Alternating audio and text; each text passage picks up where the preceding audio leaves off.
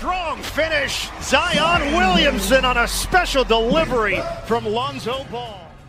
Up against O'Neal. They'll get it to Brandon. Brandon with two on the clock for the win. Yes, Got it! Two tenths Yes, of a second to sir! go. Stash. Fala nação pelicana, voltamos com mais um Last Dance Podcast. Esse podcast que informa toda essa nossa nação pelicana de tudo que está acontecendo aí com o nosso time.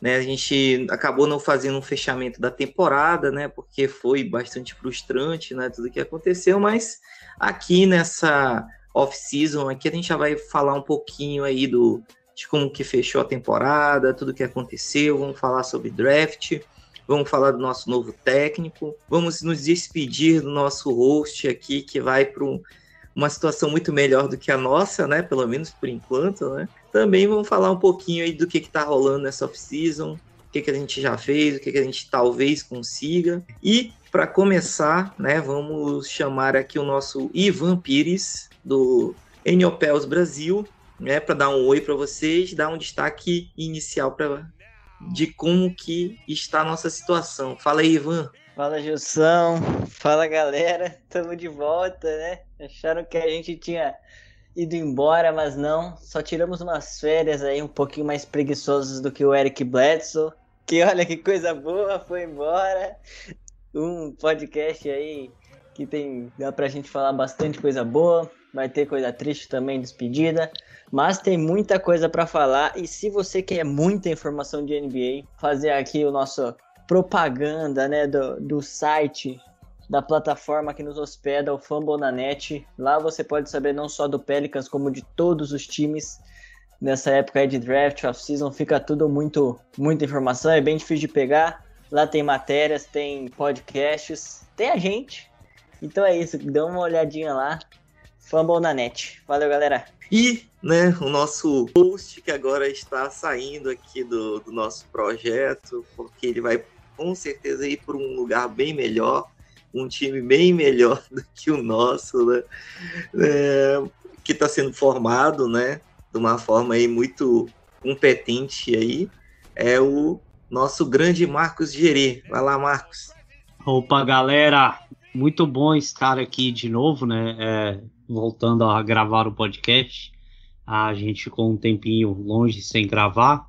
As, a última edição, a última também. Mas nós estamos aqui hoje para falar de despedida, né? É, o Lonzo passou dois anos no New Orleans Pelicans e agora saindo para o Chicago Bulls, ah, com alguma expectativa boa ah, para o futuro dele. E ah, vamos aqui comentar também sobre o, o Pelicans, né? O que sobrou, o que vai ser, o que se espera. Estamos aqui para isso. É isso aí, pessoal. Então, vamos lá falar um pouco sobre como que está sendo essa off-season aí para gente, né? Então, né, para iniciar, é, a gente teve a troca de técnico e tudo mais, mas a gente vai começar aqui numa ordem falando sobre o draft, né? Então, draft, o Pelicans tinha bastante é, escolhas, né? De primeira rodada a gente tinha a escolha 17, na segunda rodada a gente tinha quatro escolhas, né? Que, no caso, só acabou virando um jogador, né? E de restante acabou, acabaram sendo negociadas as escolhas. Então, com a escolha 17, nós escolhemos o Trey Murphy, terceiro, né? Até vai ter um, um apelido interessante aí pro, pro Ivan, que vai ser um 3M3, né? Que é Trade 3, Murphy, o M e o, e o terceiro, então vai ser um, um novo Now aí para a gente estar tá falando, né? Então ele é um ala aí de Virgínia, de terceiro ano, né? Com 2 metros e 6, uma envergadura de 2 metros e 13, pesando 93 quilos. Nesse, nessa última temporada por Virgínia, ele fez 11.3 pontos, 3.4 rebotes, 1.2 assistências, né? Quase uma roubada de bola, menos de um, um desperdício por jogo, 50% né, de arremesso de quadra, com 40% nas bolas de 3, né? Chutando até um volume relativamente alto, em torno de 3 a 4 bolas por jogo, né? E um aproveitamento de 92,7% dos lances livres, jogando quase 30 minutos, né? Então, o Trey Murphy aí é um cara aí que tem todo um protótipo para ser um 3D, né? tem o que a gente está precisando, né? É um cara atlético com um arremesso, por enquanto, de nível de college, vamos dizer assim, confiável, mas que a gente espera que nesse primeiro momento ele tenha essa transição, né? E na escolha 35, né, a gente escolheu o Herbert Jones, né, que ele também é, já é um, um senior, né? Então ele fez os quatro anos, inclusive ele jogou com o nosso é, Kira Lewis, né? Então ele também já não é um, um protótipo de 3D, ele é mais um defensor, né? Porém, né, ele tem um playmaking bem interessante, né? Ele tem 2 metros e 3.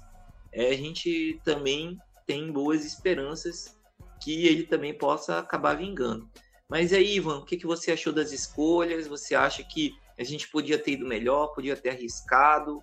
Né, quer destacar aí um dos nossos prospectos, é contigo.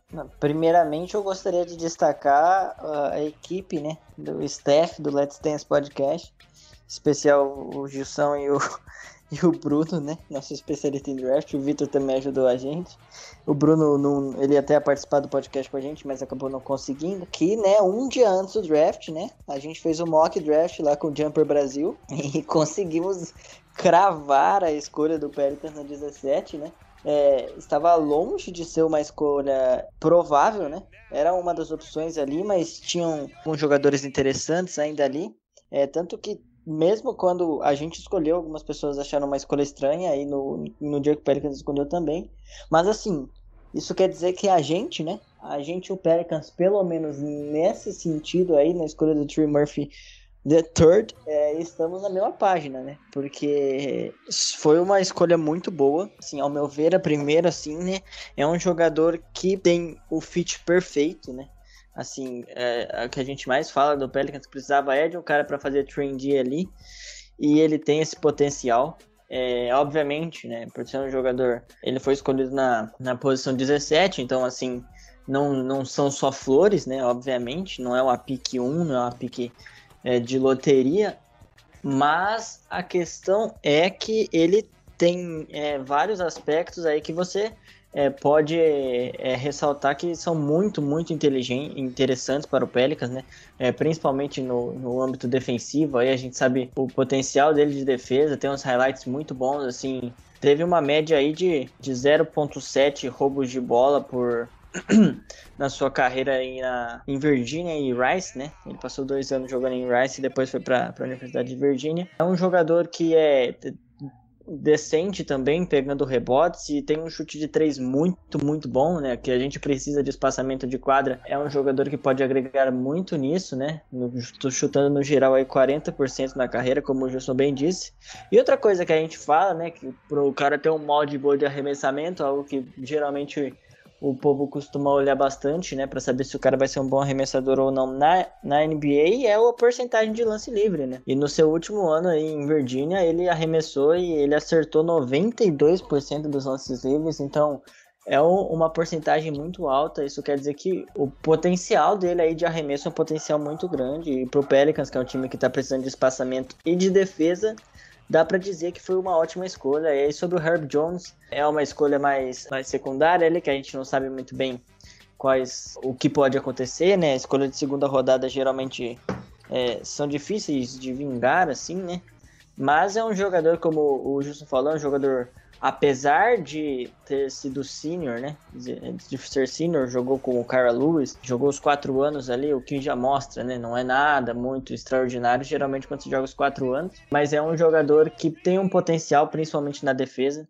É, tem, teve uma média aí de 1.3 roubos de bola, 0.8 tocos. É um jogador que pode contribuir muito bem na defesa, é, em situações ocasionais aí, por enquanto, pelo menos. E vale constar, né? Nós temos é, ninguém menos, né? Que Fred Vinson aí, que vai continuar com o staff do time para moldar bons arremessos de jogadores e o Herb Jones pode muito bem ser um dos alvos para continuar progredindo aí, né? A gente já viu vários, vários jogadores do Pelicans melhorando o seu arremesso com o Fred, Fred Vinson, né? A gente espera que os próximos os próximos beneficiados sejam o Didi e o Kyra Lewis, né? Que estavam passando boa parte dessa offseason com ele. Então é isso, é um jogador que não vem para contribuir muito agora, provavelmente vai ter a head shirt, né? Herb Jones deve entrar muito pouco. E o Trey Murphy é um cara que já pode vir aí na segunda unidade com a contribuição relativamente boa. As outras duas picks, né, vieram nossos queridos e amadas cash considerations. É isso aí, Ivan. Só complementando, né, que eu acabei não passando todo o scout, né, então o Herb Jones aí é, ele teve, nesse último ano aí, ele foi o third team, né, do All-American, né, da NCAA. Também foi o jogador da, da liga, né, da SEC. Também foi first team, né, da SEC. Também foi o defensor do ano, né, nessa conferência. E também foi, também teve nos times aí de defesa nos, em 2020 e 2021, né. Com relação ao arremesso, né, de, de três até o terceiro ano aí ele praticamente não é, tinha um arremesso bem abaixo. Inclusive tem até uma reportagem que ele comentou que né, passou esse período aí da pandemia treinando bastante o arremesso dele. Até comentava né, que quando não podia usar os parques, ele ficava arremessando na cama dele, a mecânica, tentando corrigir. Então, nesse, nessa última temporada, ele ainda chutou já 35%, né? E com lance livre de 71%. Então, realmente, ele tem é um cara que é trabalhador, né? É esforçado e a gente espera que essa canhotinha aí, né, ela possa tá bem mais calibrada aí durante a temporada. Complementando aqui, né, falando um pouco no, do, do draft, eu acabei não falando por que, que a gente ficou com a escolha 17. A gente inicialmente a escolha 10, né? Então nessa com essa pique 10 aí foi feita uma, uma troca com o Memphis, né? Que a gente conseguiu né? Acho que foi um dos dias mais felizes aí do, da torcida pelicana aí, mandar o nosso querido Eric Bledsoe, Bledson, né, como o pessoal fala, mais o Steven Adams e mais essa pick 10, né, que foi, é, virou o Zaire Williams para Memphis. Em troca, nós trocamos a escolha 17, né, e, e trouxemos o nosso Jonas Valanciunas. Marcão, é, como você não acompanhou muito o draft aqui, mas o que, que você achou dessa movimentação aí do, do Pelicans aí com relação ao, ao Memphis, que algumas semanas já estava interessado em subir e no caso meio que acabou absorvendo esses dois contratos aí que somados dá em torno de 35 milhões, né, do Bledsoe e do Adams. E em troca a gente pegou um, Jonas Valanciunas, né, ganhando 14 milhões com um contrato expirante. O que, você achou de toda essa movimentação aí? Para mim, essa movimentação do Pelicans ali, antes ainda do draft, né? Para mim foi a melhor movimentação do Pelicans na off-season. Porque para mim o Pelicans só saiu ganhando. Eu não vejo nenhuma perca. Porque primeiro houve a negociação do Eric Bledsoe, que era sem dúvidas o pior jogador do elenco e o que mais tinha que sair. Então só de você se livrar dele já é algo bom. Ainda levou junto o Steven Adams, eu, que eu gosto, eu gosto bastante, mas assim, eu entendi que, que pro Pelicans não deu certo e como tinha um contrato grande e o Pelicans tinha algum, alguns outros desejos, então faz sentido se livrar dele também. E pega o Jonas Valanciunas, que é um pivô que é bom, que, que já é testado na liga, um pivô que anda chutando suas bolinhas de três, então vai ser importante para jogar com o Zion Williamson. Ah, e ainda por cima saiu bem no draft, porque desceu para 17, mas para mim pegou um dos melhores prospectos. Eu falei que eu não acompanhei muito, mas assim, essas, essas primeiras posições ali, você acaba lendo, acompanhando e vendo os vídeos, dá para você entender um pouquinho. E, e, o Trey Murphy ele tem algumas características que para mim são fenomenais. E você descer e conseguir pegar um cara desse nível, para mim o Pelicans se deu muito bem nessa escolha é, e o que fez valorizar ainda mais esse movimento de troca. Porque para mim o, o, Trey Murphy é um, é um 3D que já chega praticamente pronto para NBA. Porque como a, o Ivan falou, ele já chega com um alto índice de acerto em arremesso tanto de três quanto de lance livre. E tem algo interessante dele, a, é que ele tem 63% a, de arremesso no, no perímetro em catch and shoot. Então, nós estamos falando de um cara que acerta 3 de 5 no catch and shoot. Então, assim, é muito alto. É, e, e ele, como eu falei, de questão de 3D, ele é um cara que é, é alto, que ele é veloz, é, e ele tem mãos grandes, né, braços largos, como o Ingram e outros do elenco. Então, assim, ele tem uma característica física muito forte já para conseguir chegar impactando na NBA. Então, assim, ele não vai sofrer muito como o Nikhil Alexander Walker, por exemplo. Então, talvez ele já chegue assim com a perspectiva de ganhar minutos ah, nesse time já. Então, por mim, esse movimento do, do Pelicans foi muito bom, muito bem feito.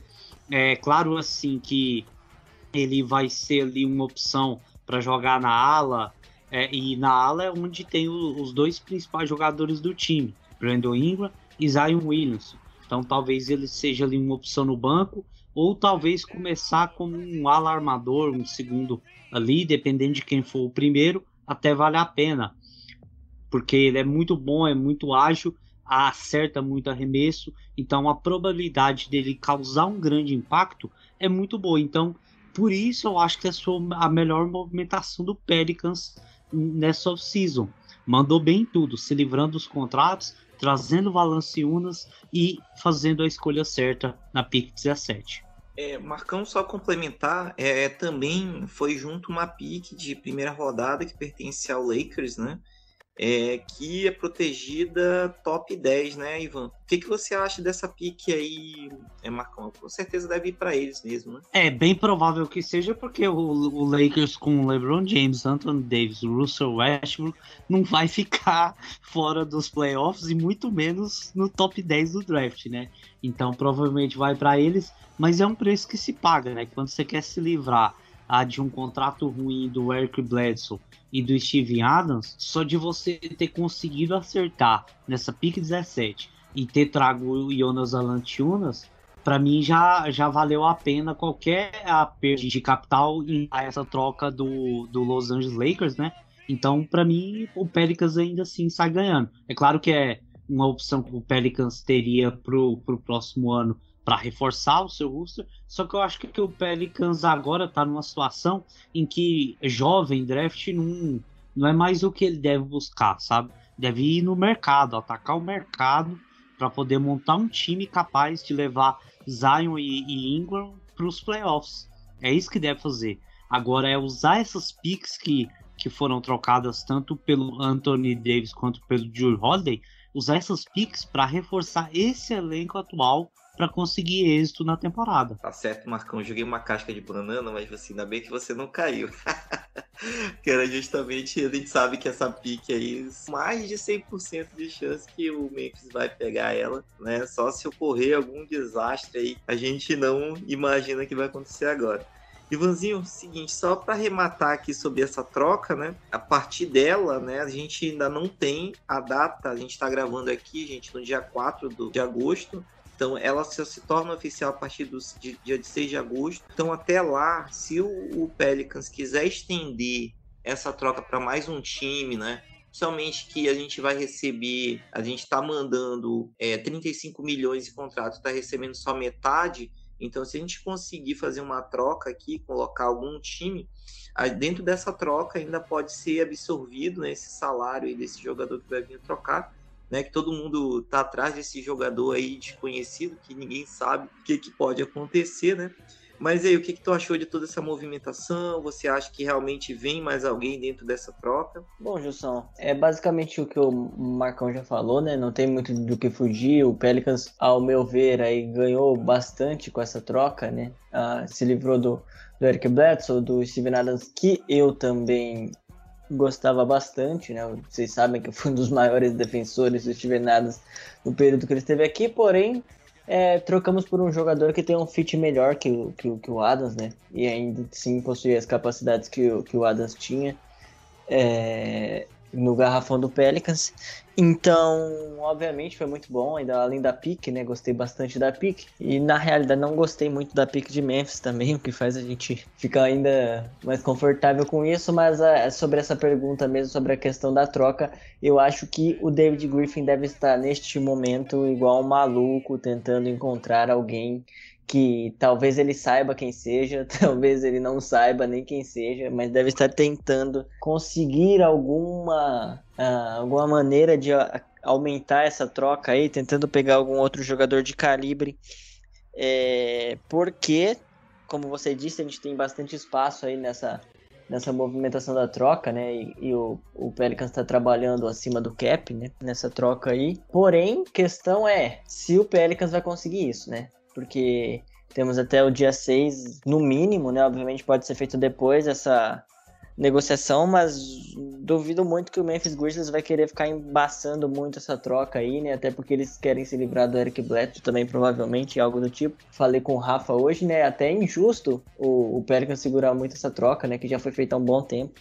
Mas a questão é que talvez essa troca seja a melhor chance do Pelicans conseguir algum jogador de calibre, né? Porque pode até comentar isso aí mais pra frente, mas o Pelicans já fez propostas para jogadores de calibre na free agency, como o Chris e o Tim Hardaway Jr., que recusaram, né, ganhar mais dinheiro aqui do que ir para os lugares que foram. A questão é que o mercado do Pelicans não é interessante na free agency, e o mercado do Pelicans vai continuar sendo desinteressante enquanto não conseguirmos levar o time aos playoffs, enquanto o, o o Pelicans não se demonstrar uma franquia competitiva, o povo não vai querer vir para cá. E aí, quando os jogadores não querem vir para cá, a questão é mesmo com o cap, mesmo com a gente oferecendo bastante dinheiro, a melhor forma de você conseguir jogadores é através de trocas, né? E essa troca aí pode muito, muito bem ser utilizada, né? Alguma expansão para a gente trazer algum outro jogador de calibre aí. Que eu espero que o David Griffin já tenha em mente alguém. Tá certo, Ivan. É bem isso mesmo, né? Um, um mercado aqui para Nova Orleans aqui é bem complicado, né? Porque a gente pensa, a gente vê a nossa situação, mas você vê a situação de Memphis também, dificilmente alguém vai lá e assina por eles, né? O QC também, a mesma situação, nenhum agente livre acaba assinando. Portland tá sofrendo muito com isso, né? Prometeu pro Damian Lillard que ia formar um time bom, ir atrás de, de jogadores e basicamente eles estão reassinando com quem eles já tinham feito a troca foi o Norman Powell que eles deram 90 milhões aí para ele. Então, assim, realmente, para mercados assim que não são tão atrativos, eles acabam sofrendo com isso. Então, essa situação, já vou emendar aqui também com a situação do Lonzo, porque tem muito a ver com essa situação, né? Porque o que, que aconteceu? O Ivan comentou aí que a gente limpou o cap, né, com essa mudança. Então, a gente estava oferecendo aí pro o Caio Lauri aí 90 milhões três anos né? Porém, a gente tem a, a concorrência muito, vamos dizer assim, quase desleal com o Miami Heat, com o Dallas, né? E então a gente fez a mesma oferta, que era o que dava para ofertar para ele, mas ele acabou preferindo para o Miami. Realmente, lá ele vai ter um time mais forte, mas também, além disso, além de tudo isso, né, tem questões fiscais, né? Porque lá em Toronto ele pagava quase 50%, acho que na parte 50% de imposto de renda. Então, indo para o Heat, ele acaba também é, ganhando, vamos dizer assim, só em taxas, que ele ia pagar em torno de 15 milhões. Né?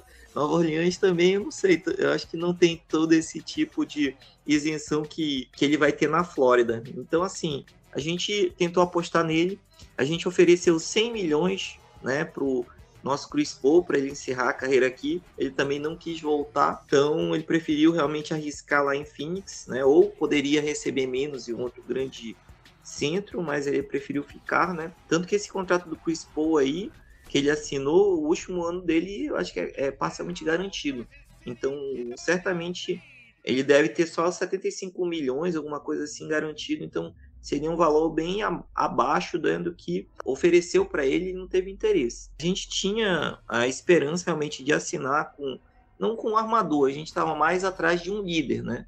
que a gente pensa, ah, a gente tá, vocês estão atrás de armador, mas vocês tinham Lonzo e tudo mais. Porém, né, a situação é a seguinte: como a gente não renovou por um contrato bem acima, até que esse valor que ele assinou de 85,4, né, 84, seria um valor assim de mercado que a gente tinha para pagar. Porém, o que que acontece? O Lonzo ele é agenciado pelo Hit Pool, né, que é da Clutch Sports. Então, o que acontece? A Clutch ela sempre vai querer que os jogadores dela vão para grandes mercados. Então, desde quando a gente não disse assim, não, vamos fechar logo com o Lonzo, né? Então, o que aconteceu? Criou um clima meio de satisfação. Então, a gente sabia que na off-season, Clutch ia atrás de uma proposta bem melhor para o Lonzo. Então, tiveram diversos, diversas cidades interessadas, mas a, a proposta que mais agradou, né, que você vai falar aí, foi a do Chicago então, assim, a princípio, a gente ia meio que é, só liberar e perder de graça. Mas o que, que acontece? O Chicago já está acima do cap, né? Então, por ele estar acima do cap, ele só poderia assinar através de uma signing trade. Então, o que que veio nessa troca? Veio o Thomas Satoransky com salário de 10 milhões, veio o Garrett Temple com salário de 5 milhões e veio uma pique aí de, de segunda rodada aí para dizer que ganhou alguma coisa, né? Mas assim, é, eu vejo que as pessoas falam assim: ah, vocês perderam o Lonzo pelo um Satoransky por um tempo e por uma pique que não vale por enquanto nada, né? Mas a questão não é essa, né? Porque o, o Pelicans meio que ajudou a concretizar a oferta, né? Porque senão o Chicago não tinha como fazer absorver o contrato, né, que eles estavam oferecendo. Então, o que, que qual que é a minha visão, tá? A gente teve uma situação parecida com o Eric Gordon, né? Que o Eric Gordon ele veio na troca com o Clippers pelo Chris Paul. Então, quando ele virou agente restrito, né? Ele, ele ganhou um contrato máximo, mas ele falou assim, olha, eu não quero ficar aqui, eu prefiro ir para prefiro ir para Phoenix, que eu tenho mais interesse e vocês me liberam, né? Mas aí o que, que foi feito? Deram um match na, na proposta, o cara ficou, mas ele ficou insatisfeito. O Verso teve muitos problemas médicos e só foi render quando virou sexto homem lá em Houston. Né? Então, na minha visão, o que, que aconteceu com o Lonzo? A princípio, não, não demos demonstramos interesse direto. A Clutch Sport foi lá, conseguiu um, um local que ele pudesse desenvolver, pudesse é, mostrar o trabalho dele e pagou esse salário que basicamente é o salário de mercado, né? Então, vamos dizer assim, para a gente não sujar mais o nosso nome do mercado, a gente fez essa, essa troca, né? Mas, mas assim, o que que, que que você achou de tudo isso? Achou que a gente tinha que ter dado o match na oferta, mas é, assim, qual que é a tua percepção sobre todo esse desenrolar aí dessa negociação? Olha, para começar, eu confesso que eu não gostei muito, porque eu gostei muito do, do, período do Lonzo no New Orleans Pelicans, tudo pela questão de como ele foi tratado, de como ele evoluiu, de como a, a equipe, de o staff técnico ajudou ele nessa evolução. Então, assim, foi um período muito proveitoso, acho que tanto para ele como para a franquia em relação a esse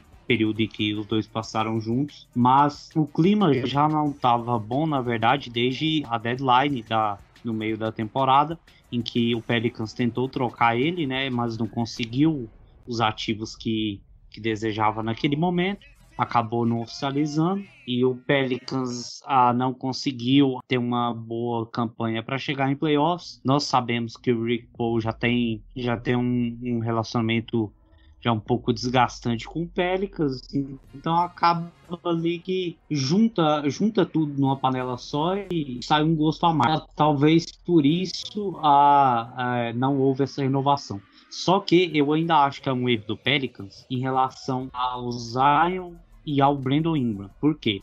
São jogadores que são as duas estrelas do time, dois jovens com inicial, e os dois vieram publicamente falar que desejavam que o Pelicans pagasse o Lonzo Ball para ele permanecer em New Orleans. Então, assim, eu acho que é um grande risco que você corre enquanto franquia, enquanto decisão tomada, de não satisfazer o desejo dos, das suas duas estrelas. Eu acho que é um risco que eles não estão correndo para agora, mas para o futuro.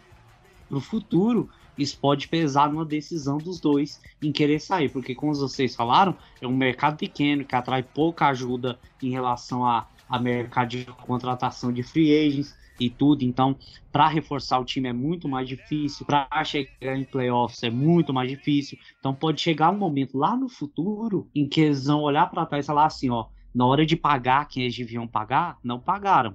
Então, vamos embora daqui. Isso é um risco. E por outro lado, eu acho que pro Lonzo é bom. Eu acho que não é a melhor opção porque eu queria que ele ficasse. Mas ele foi para um lugar que é bom, um, um bom destino. Ah, eu só acho que o Pelicans errou em outra questão. Porque o Pelicans tinha ah, 48 horas né, para cobrir a oferta.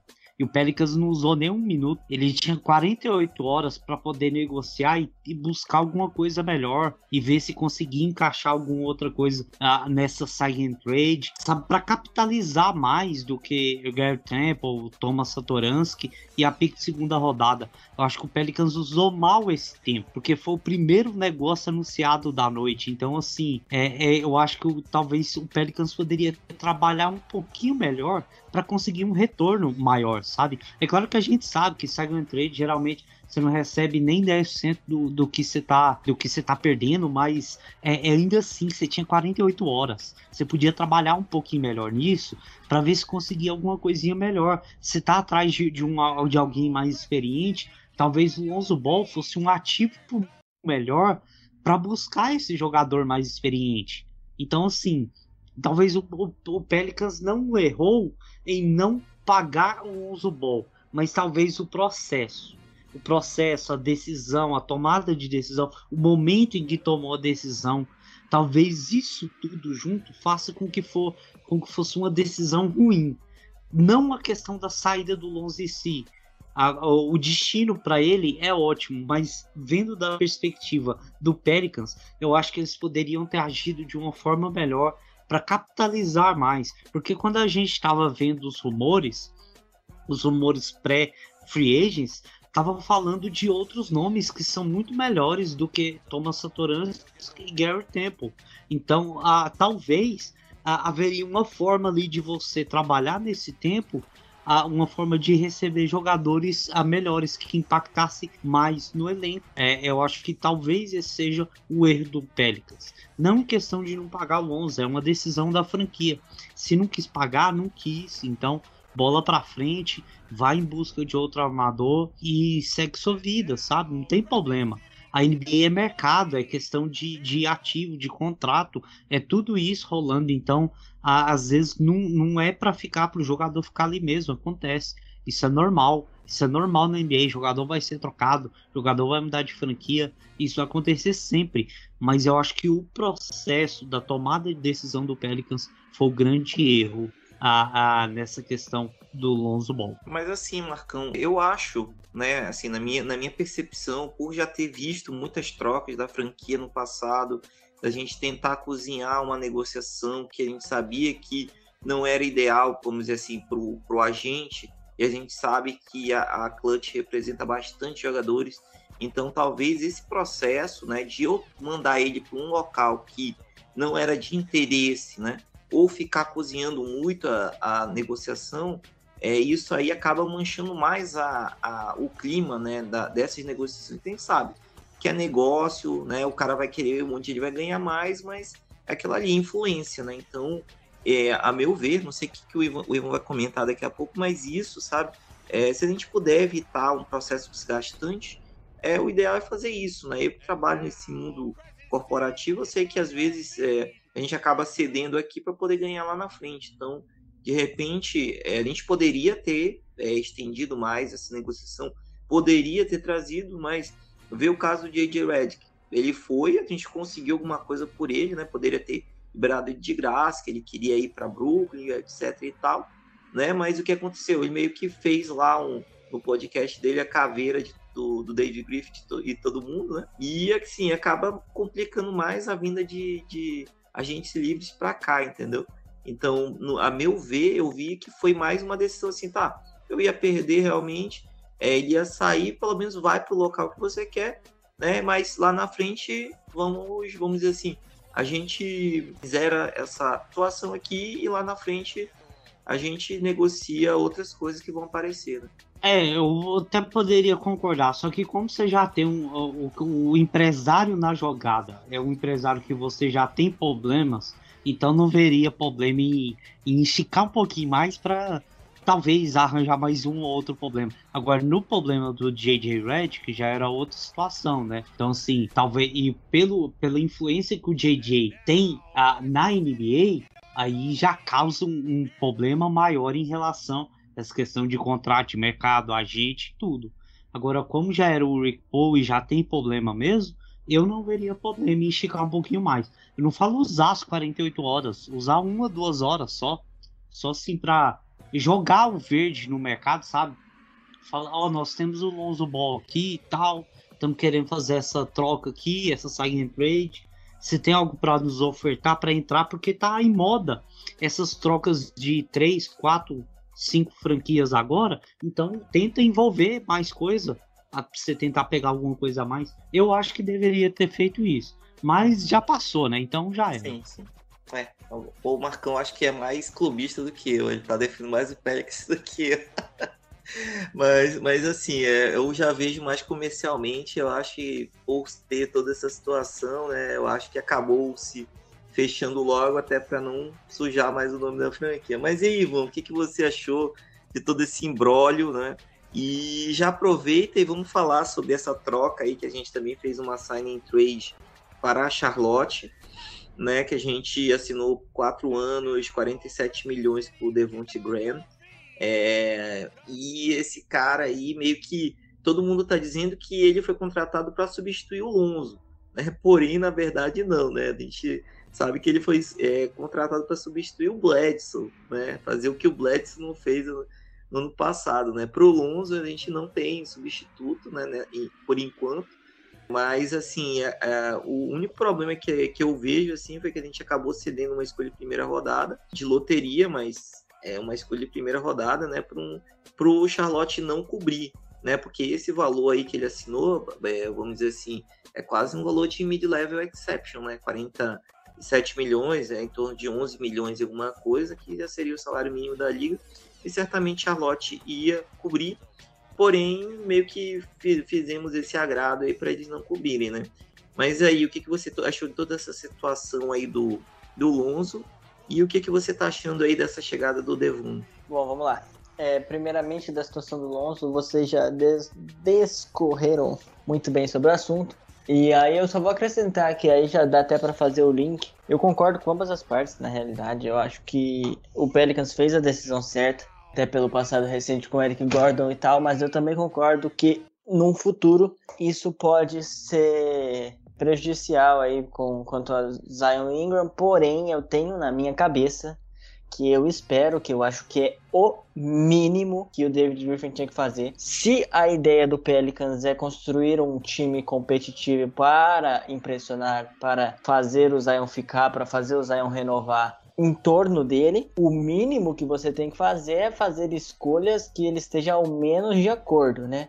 talvez não gostando muito, mais ou menos de acordo, para se um dia ou outro ele pegar e falar, ó, oh, se eu não queria que o, que o Lonzo saísse e tal, né? Falar, ó, mas a gente concordou, blá, blá. porque eu espero que o Zion Williamson esteja pelo menos ciente, né, dessas escolhas que o Pelicans está fazendo antes do Pelicans tomar, porque se a ideia é agradar ele, na minha concepção, obviamente é, porque a gente está adiantando um processo que poderia ser um pouco mais demorado só para tornar o time mais competitivo e mostrar para ele que a gente pode ser competitivo. O que eu não julgo, obviamente, concordo, porque a gente não pode correr o risco de perder um cara como ele.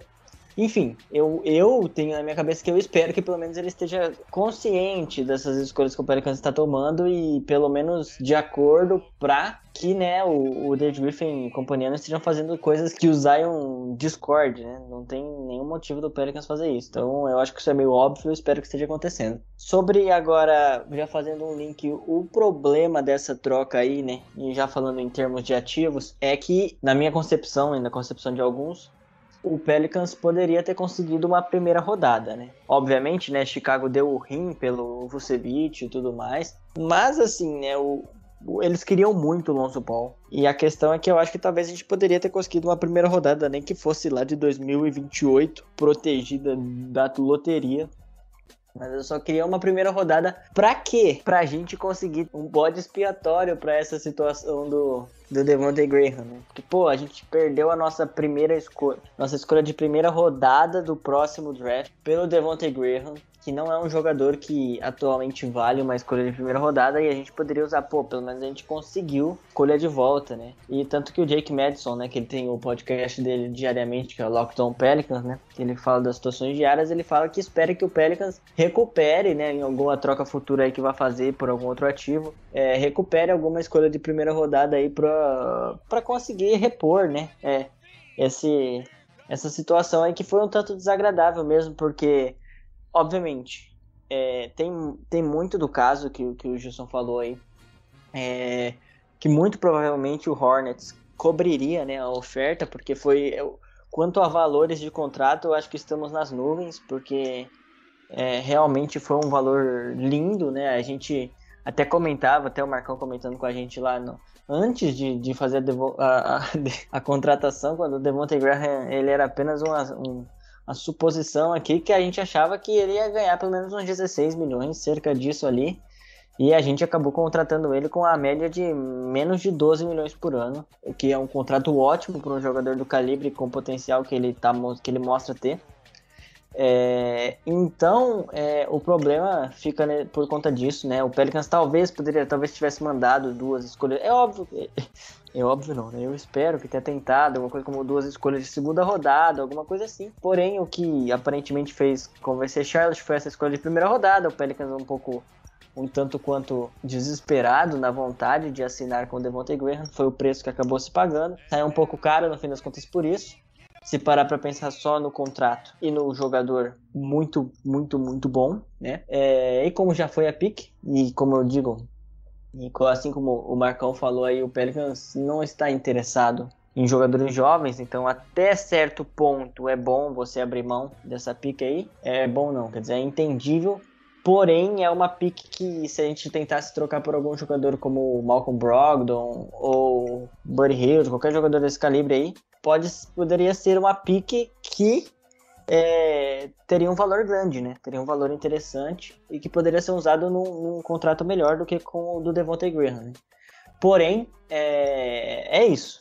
É, acabou não sendo algo tão bom, mas no geral, só por conta da pique sobre a, o jogador em si, agora eu já vou falar disso tem tudo para ser um fit muito bom. Ou jogando na 2 ali, caso a gente tenha um jogador na 1, um, um arsenal defensivo legal, a gente precisa de um jogador que seja bom defensor na 1 um, ali pra, no mínimo, para a gente compensar, né, um pouquinho que o Devontae Graham não é tão bom na defesa, apesar de umas advances de stats dele mostrar que ele não é tão ruim assim também. Ele é decente, mas no ataque assim, ele tem tudo para ser um ótimo fit. Ou assim jogando na 2, ou vindo como um sexto homem, fazendo o que o J.J. Redick não fez, é, e principalmente o que o Eric Bledsoe não fez. Ele vem aí, né, para ocupar o lugar salarial ali, mais ou menos, do J.J. Redick, e ocupar o, o, o, posto né, de sexto homem ali muito útil. É um playmaker que consegue criar o seu próprio arremesso, não tem tanto de infiltração porém ele é, é, muito bom chutando a bola e ele pode ser um ótimo jogador chutando a bola no catch and shoot. Ele tem uma porcentagem muito boa, eu não lembro ao certo agora, mas é uma porcentagem muito boa no catch and shoot, que talvez é algo que ele não utilizava muito, mas com o Zion, né, e Brandon Ingram carregando o ataque é uma coisa que ele vai é, que ele vai ser utilizado e, e, ele é de fato uma arma. Os times não vão poder deixar ele livre para o catch and shoot, como faziam com o Bledsoe, por exemplo. E isso aí já dá muito espaço ou para o Zion e Ingram infiltrarem e fazer a cesta, porque alguém vai ficar preocupado com o Graham, ou pro próprio Graham, né? Caso eventualmente isso vá acontecer, de colocar uma dupla, tripla marcação no Zion e o Ingram, e aí acaba sobrando o Devontae Graham livre e diferente do, do Eric Bledsoe, a tendência é ele acertar o arremesso, né? Então, é um fit ótimo, é, principalmente ofensivamente. Obviamente são jogadores de características diferentes de Lonzo Ball, até por isso não pode ser é, considerado uma reposição do Lonzo Ball, mas que pode produzir melhor ofensivamente que o Lonzo, que já era um bom, que já produzia bem, mas e também é um jogador que tem tudo para contribuir de um jeito certo. E só para complementar, eu não sei se a gente precisa exatamente trazer um jogador com as características exatas de um armador para a posição do Lonzo Ball, até porque o Point Zion é cada vez mais real e só tende a crescer e aumentar, porque a gente sabe o quanto isso potencializa o ataque no geral do time, né? Marcão, assim, só para te passar a palavra, o que você achou dessa troca aí, né, pra gente adquirir o Devontae Graham, né? Então, assim, eu pe tava pegando aqui uma estatística, né, que basicamente os dois são muito parecidos em termos de, de percentagem, né? A diferença é que o Lonzo ele tem, vamos dizer assim, consegue é, pontuar melhor dentro do garrafão, que era uma das reclamações que a gente tinha, né? Que o Lonzo não atacava muito a cesta, né? Que era um dos pontos que eu sempre falava, se o Lonzo conseguisse tacar a cesta, tivesse, conseguisse finalizar bem, certamente a gente não precisaria estar procurando ninguém no mercado aí, porque realmente ele conseguiria suprir essa parte ofensivamente, né? E defensivamente, né, ele é muito versátil, isso aí nem se compara com o que o Devonte vai ter, porque ele é menor, né? Então ele não vai ter tanta versatilidade defensiva. Mas o que chama atenção são os números, né? Por exemplo, em percentuais de chute de três pontos, basicamente os dois chutaram a mesma porcentagem com a, basicamente a mesma quantidade de arremesso, né? 170 arremessos aí na faixa para os dois, né? A diferença aqui está um pouco nos catch and shoots, né? Que o, o Graham ele chutou um pouco melhor que o Lonzo, mas nos pull-ups, né? Que até que eu achei que ia ser o contrário, mas o Lonzo até que chutou um pouquinho melhor que ele.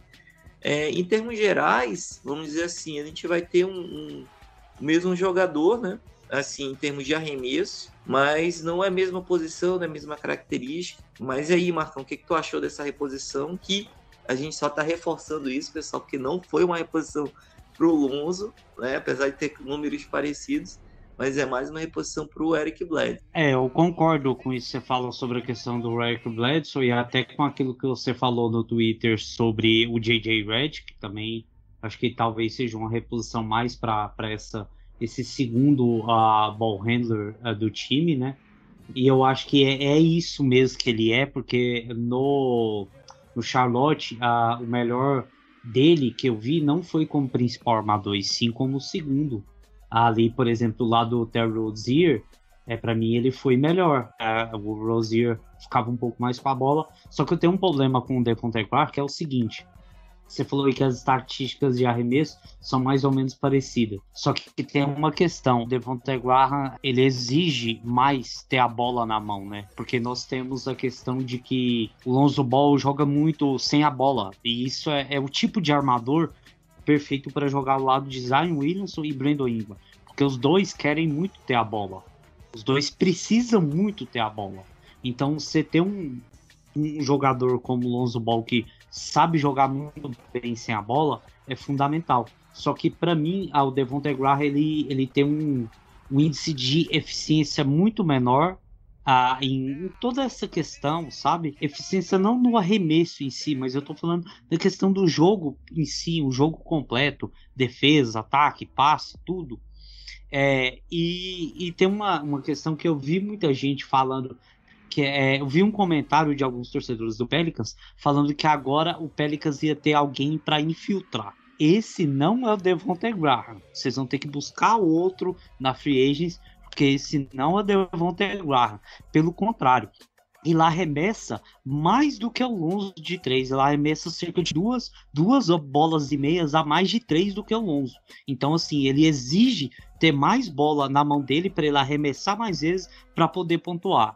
Então, tem essa questão. Ele não, como você é, falou aí de pull-up, ah, por exemplo, isso é uma questão que o Lonzo estava melhorando nessa última temporada. O mid-range dele estava melhorando, ele já estava conseguindo acertar mais. É claro que um jogo ou outro variava, não era bem consistente, mas dava para ver ali que ele estava tentando, que ele estava buscando. E então esse não é o Devontae Graham. É claro que é muito bom você ter um cara que acerta muito catch and shoot, tendo Zion e Ingram, é muito bom. Só que o Pelicans vai precisar de, de algum outro ali do lado.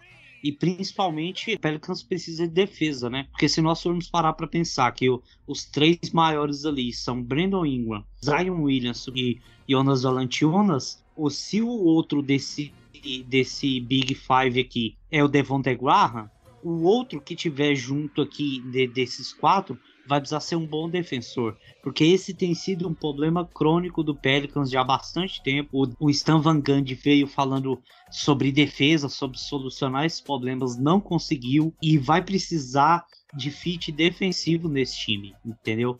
Então o, o Devontae Graham não é, é, como falou, é decente, não é bom, não é ótimo, mas é decente, mas o Lonzo com certeza é melhor. O Drew Holiday com certeza é melhor. E mesmo com os dois, a defesa do Pelicans ainda assim não era boa.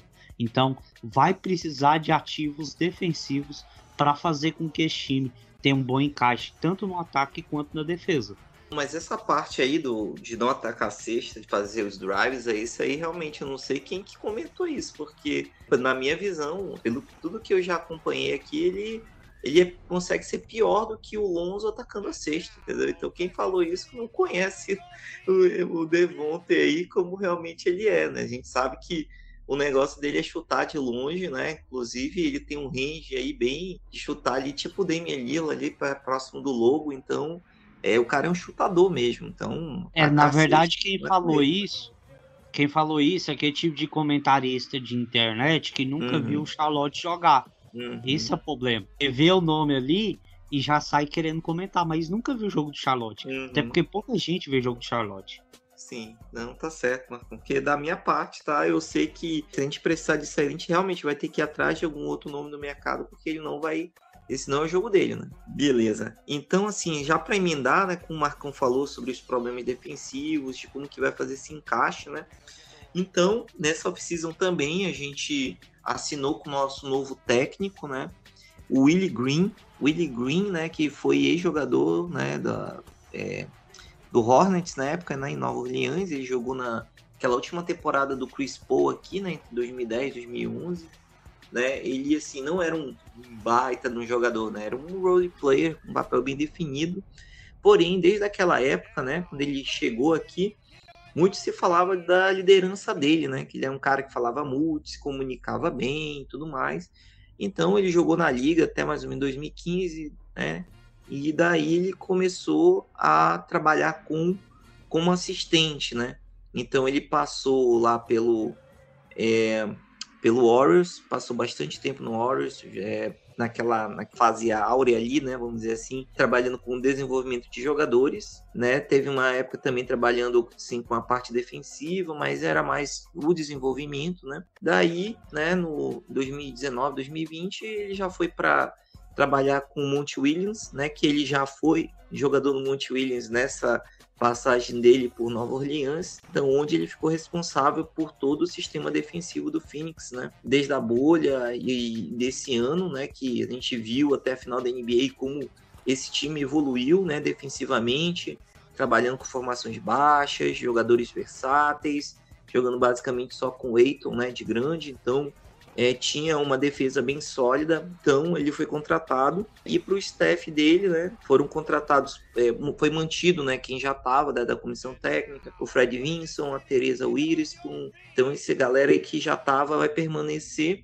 porém ele trouxe o Mike D'Antoni, né, que ele vai, vai trabalhar como um consultor, qual é a diferença do consultor para o assistente? Ele não vai estar tá todo dia lá no treino, né? Ele vai participar mais às vezes de é, reuniões via Zoom, né? Para passar o, as orientações, mas quem vai fazer o trabalho no dia a dia deve ser o Vinson, a, a, a Teresa ou outros, né? Auxiliares e o Jaron é, Collins, né? Que também trabalhou com ele lá no Golden State, né? Collins, né? Ele ficou responsável na temporada 18, 19 aí pela pela defesa do Warriors, né, que foi uma, das top 10 defesas da liga. Então ele já estava desde aquela época procurando algum cargo, né, como um assistente principal, né, que o assistente principal era o, o, o Mike Brown. Aí ele estava realmente procurando uma oportunidade, né, como ele não foi contratado, acabou aceitando essa posição no staff do Willie Green. Até hoje, né, quando a gente está gravando, foram essas duas contratações, né, para o staff. Mas aí, Ivan, o que, que você achou de toda essa movimentação? Você achou algo positivo? Tem, ainda tem que trazer mais algum outro assistente aí para dar mais experiência para o Willi? O que, que você está achando aí de todas essa, movimentações aí do staff? Bom, primeiramente eu, eu vou ter que me defender aqui também, né? Porque até o último podcast que a gente gravou há um tempo atrás, eu era um, entre aspas, defensor do Stan Van Gundy, né? Até porque eu acreditava que a gente estava sendo um pouquinho rude com ele. É, obviamente foi longe, longe, longe, longe de ser o ideal, mas é, trabalhos da NBA dificilmente, muito dificilmente duram apenas um ano. Uma das, é, das raridades, né? Após apenas uma temporada, o Stan Van Gundy foi demitido, obviamente com, com razão ali dentro das circunstâncias, porém foi para um bem maior, né? O Willie Green é, o, é basicamente o tipo de, de treinador que a torcida e que os jogadores aparentemente gostariam de ter, né? Um treinador que é, tem mais identificação né, com os jogadores. O Willie Green é um, um atleta aí que é um treinador, né? Que era um atleta até pouco tempo atrás jogando até no, no Pelicans, como você disse. Tem o, o feeling, né, de falar com os jovens, de saber se comunicar. É um cara que é, é muito sortudo e competente, né, obviamente, porque esteve em várias finais, né, tanto com o Golden State como com o Phoenix aí na sua temporada agora com o Suns. é, aprendeu com os melhores, né? Steve Kerr aí um ótimo, ótimo, um dos melhores treinadores da NBA e o Monte Williams está mostrando cada vez mais o seu potencial. Ele vem com vários elogios, né, de vários jogadores, assim como o Chris Paul e o, o Devin Booker, né, que elogiaram bastante ele. É, falando até o Chris Paul, no caso, que o, o é o melhor profissional que o Pelicans poderia ter. Então, aparentemente, né, depois de, de vários anos de sucesso como assistente técnico, ele está pronto, né? Ele está pronto para assumir como treinador principal e tem tudo para dar certo, né? Ele é um treinador que, assim como o Stan Van Gundy, ele gosta de defesa. E tem um problema dos do jogadores do Pelicans terem certa preguiça em defender. Porém, é, eu acho que a maneira, né, do, do Willie Green falar de defesa vai ser uma maneira diferente do que o Stan Van Gundy falava, né? Eu acho que vai ser uma maneira bem mais bem mais fácil, acho, né, dos jogadores entenderem, mas é óbvio que vai ter que partir muito da vontade deles, né, coisa que a gente percebia de fato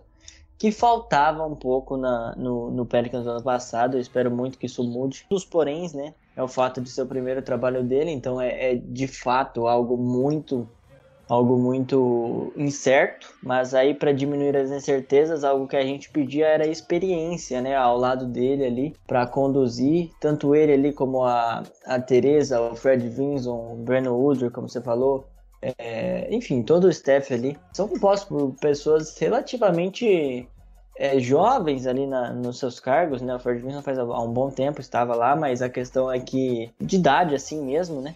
E aparência. Então, a gente precisava né, de experiência para conseguir contribuir com que o trabalho do Willie Green seja otimizado, né? É, e veio uma experiência hoje, né? Veio. Acho que isso aí deixou a gente bem mais feliz, né? Estávamos muito incertos quanto às contratações. E mostrar que a gente está com um staff muito bom, né? Mike D'Antoni tem um, uma mente ofensiva brilhante e tem tudo, tudo, tudo para ajudar no desenvolvimento desse ataque, né?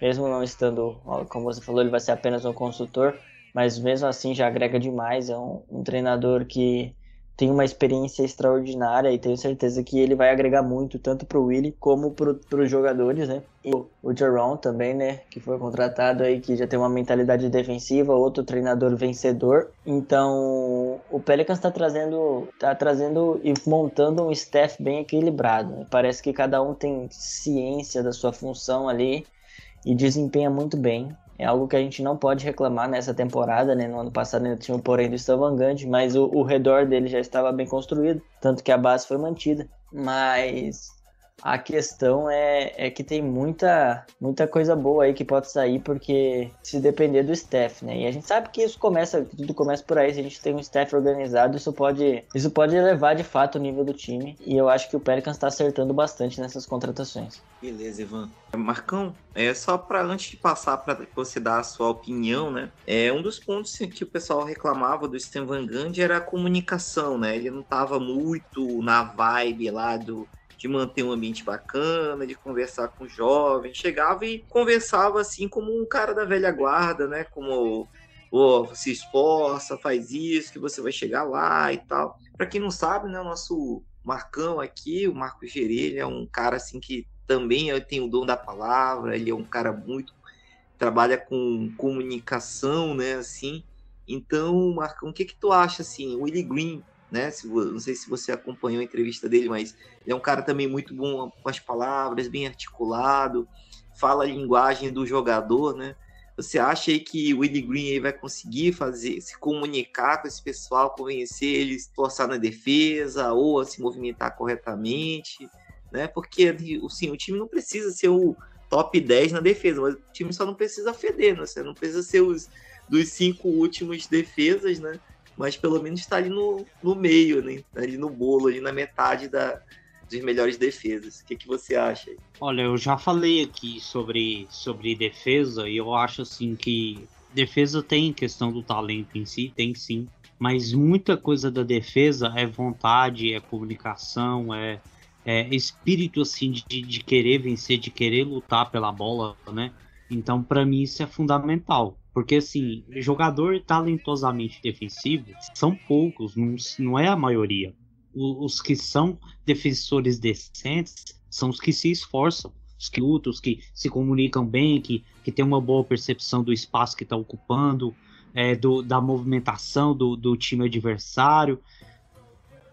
Tudo isso vai ajudar na defesa, sabe? É, às vezes você precisa ter um time totalmente talentoso de defesa, mas se tiver ali um esquema que está preparado para isso, montado ali pelo, pela equipe técnica, e jogadores que estão se esforçando e se comunicando da defesa, isso já vai ser ah, o bastante para você não ser ruim, para você não ser péssimo, igual o Pelicans estava sendo ah, nos últimos anos. Então, só isso já vai ser bom. O Pelicans não precisa ter um, uma, uma defesa top 10. O Pelicans estiver ali entre 10 e 20 já tá ótimo, porque o ataque com Zion Williamson e Brandon Ingram já é fenomenal.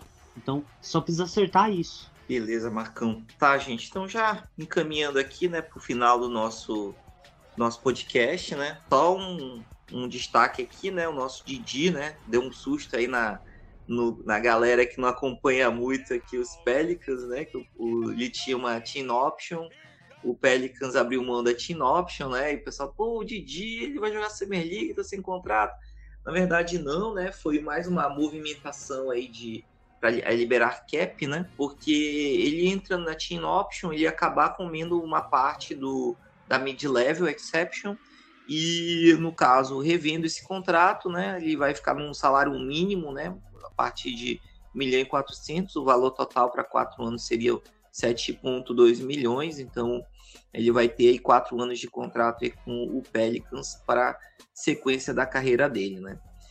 Então, pessoal, realmente já se caminhando para o final, Ivan, por favor, dê seu destaque final, fale para o pessoal não desistir ainda, que ainda só se passaram é, pouco mais de três dias da free agency, né? Mas vamos tentar ser um pouco positivos, né? Ah, então, o, o meu destaque final vai, vai pra gente aqui dentro mesmo. Vai, a gente vai ter muita coisa ainda para falar, como você falou da Free Agency e tudo mais, dessa off-season que está apenas começando mesmo. Mas o, o meu destaque final vai pro nosso Lonzo Brasil aqui, o cara que muito provavelmente sem ele, essa história aí a gente está gravando hoje não estaria acontecendo, porque gostaria de agradecer publicamente aqui todos ouvirem, porque o, o Marcão, né, quando ele chegou aí junto com, junto com o Lonzo Ball no Pelicans, ele que é, foi a, a, cabeça né, da história mesmo da gente ter um podcast falar do Pelicans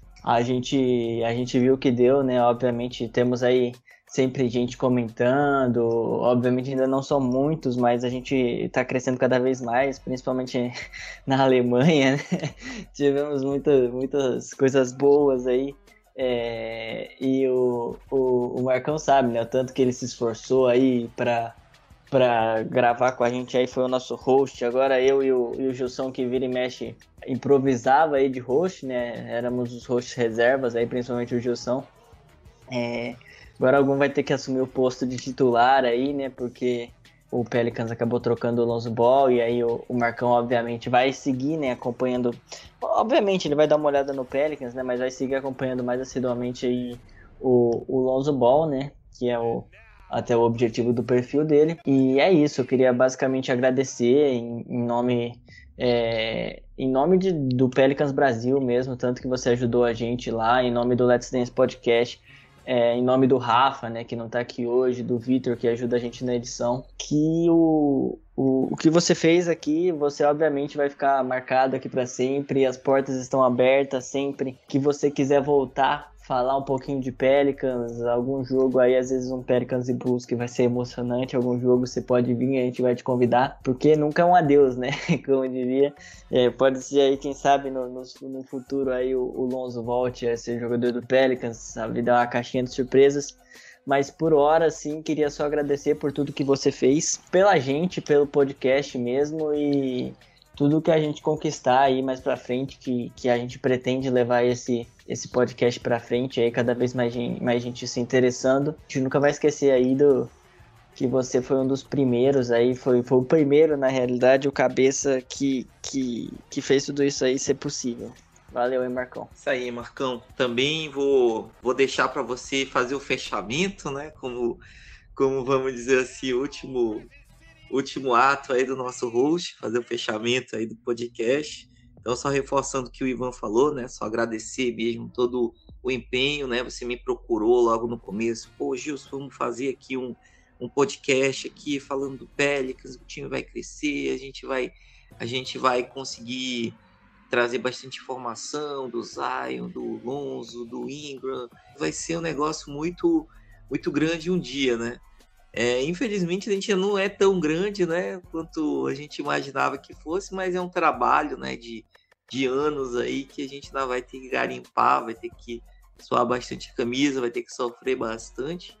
Mas a gente vai estar tá aqui, né? Vai, vai continuar aqui o trabalho que você ajudou a gente a iniciar, né? Vamos dar sequência, vamos ver como é que vai ser essa reposição do Mar, Marcão aqui. Vai ser difícil, mas a gente tá, tá tem uns estagiários aí que que vão tentar, né? Vai vir um, algum Devonte Graham aí para tentar substituir, mas vai ser, vai ser difícil, né? Mas, cara, realmente só agradecer. Pessoal, também só para me despedir aqui, né? Provavelmente semana que vem a gente vai estar tá gravando, né? Já vai estar falando aí sobre o fechamento dessas trades aí que vão se com, é, completar no dia 6. E também na, no, no, próximo a gente já deve estar falando de Summer League, né? Com os novatos e com o nosso Didi que vai estar aí também iniciando a sua carreira agora mais em forma definitiva e também olhando os novatos aí para ver o que, que a gente consegue aproveitar. Tá bom, gente? Então, muito obrigado aí. Até a próxima. Marcão, contigo. O oh, que isso? Vocês querem me deixar emocionado aqui, não é possível. é, mas assim, é, eu tenho que agradecer, cara, porque assim, na verdade, dois anos que o Lonzo no, no Lakers, uh, eu como torcedor do Lakers, sempre quis ter, ter um podcast assim, sabe? E só que eu tentava conversar com um ou com outro perfil ali do Lakers e a gente nunca. A gente até tentou, mas nunca conseguiu dar esse passe, né? E quando eu procurei o Ivano, Nobels, você, a gente, eu já percebi essa abertura, né, de da gente poder comecei esse projeto, a gente não sabia nada. Eu, quando eu comecei, eu que estava fazendo a edição, não sabia editar nada, eu só fazia um cortezinho ou de algum erro grande.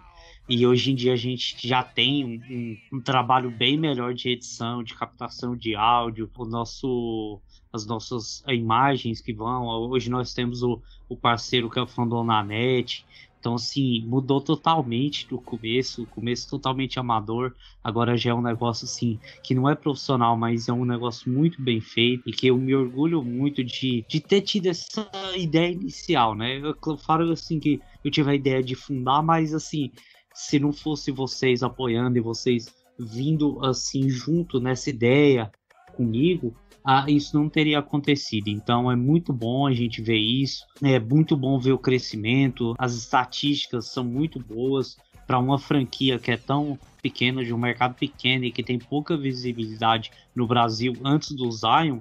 Então, assim, é uma é, é, audiência é muito boa, gosto bastante disso. E além disso, a gente criou um laço, né, uma amizade e tudo, para poder falar de basquete. Isso vai continuar lá no Twitter e tal. Essa ideia de comentar ah, no jogo do, do Chicago é uma boa ideia, pra gente ter aquele gostinho né, de voltar para casa.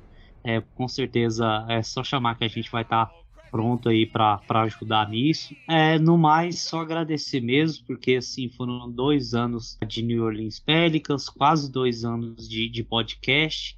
E a gente com certeza conseguiu fazer bastante coisa, conseguiu levar o nome do Pelicans e dos seus jogadores principais para muita gente que, que não, talvez não conhecia, ou que ouvia muito pouco falar. É um espaço assim, que a gente tem de falar de algo que não faz parte da, da cultura, né? não é cut, como dizem por aí. Então a gente tem, tem esse papel e a gente conseguiu desempenhar muito bem esse papel. Me orgulho muito de, desse trabalho e que vocês possam continuar crescendo bastante em audiência, em qualidade, ah, trazendo sempre o, melhor do, do New Orleans Pelicans para esse público brasileiro e português e até alemão, né? Que os alemães gostam de ouvir a gente. Então, assim, é muito bom, muito bom mesmo. Fico muito grato. E agora é partir com 11 lá para Chicago, vamos ver o que acontece. É, não sei em questão se eu vou estar tá fazendo algum outro trabalho além do Twitter, mas nós estamos lá, Lonzo Brasil, quem não segue ainda pode seguir lá. E traz informação de tudo sobre o Lonzo Ball, né? E vamos seguir, vamos seguir acompanhando o New Orleans Pelicans, porque quando a gente vem para um trabalho desse, uma franquia como essa, é tão cativante, cara. É, eu, eu não sou um torcedor do Pelicans, mas um simpatizante pode ter certeza que eu sou. Então agradeço a toda a galera que está escutando aí até o fim, mais uma vez, né? Grandes guerreiros. É, e até uma próxima oportunidade. Nós nos vemos por aí quando a NBA nos colocar frente a frente. Até mais. Tchau, tchau.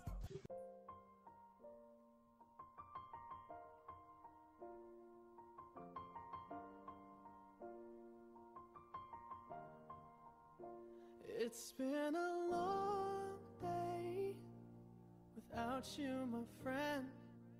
And I'll tell you all about it when I see you again.